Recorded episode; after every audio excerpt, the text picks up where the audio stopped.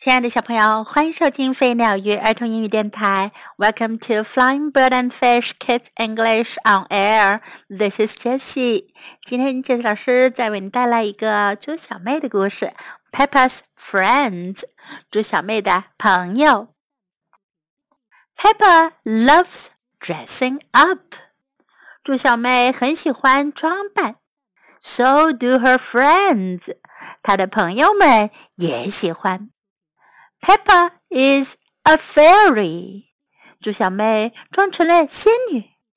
I can do magic. 我可以施展魔法。Susie Sheep is a nurse. 绵羊苏西呢是一名护士。I'll make you better. 我会让你好过些的。Danny Dog is a pirate. 小狗丹尼是一名海盗。I'm looking for buried treasure。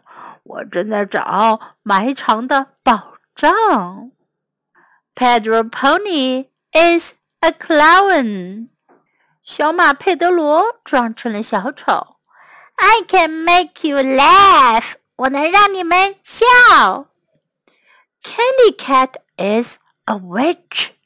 小猫坎迪装成了女巫。I can do spells，我能念咒语。Rebecca Rabbit is a carrot，小兔子丽贝卡装成了胡萝卜。I like carrots，我喜欢胡萝卜。Peppa has lots of fun dressing up with her friends. 猪小妹和朋友们一起装扮，可真好玩呀！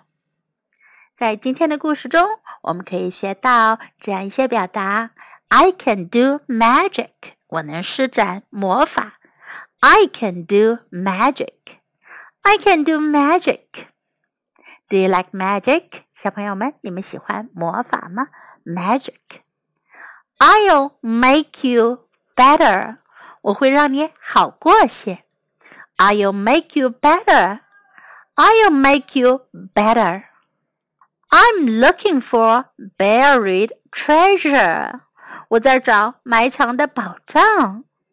I'm looking for buried treasure. Treasure 宝藏。I'm looking for buried treasure. I can make you laugh. 我能让你笑。I can make you laugh. I can make you laugh. I like carrots. 我喜欢胡萝卜。I like carrots. I like carrots. 接下来试试和 Jessie 老师一起讲一讲这个故事吧。Peppa's friends. Peppa loves dressing up. So do her friends. Peppa is a fairy. I can do magic.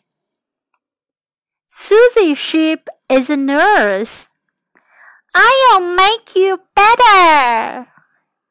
Danny Dog is a pirate.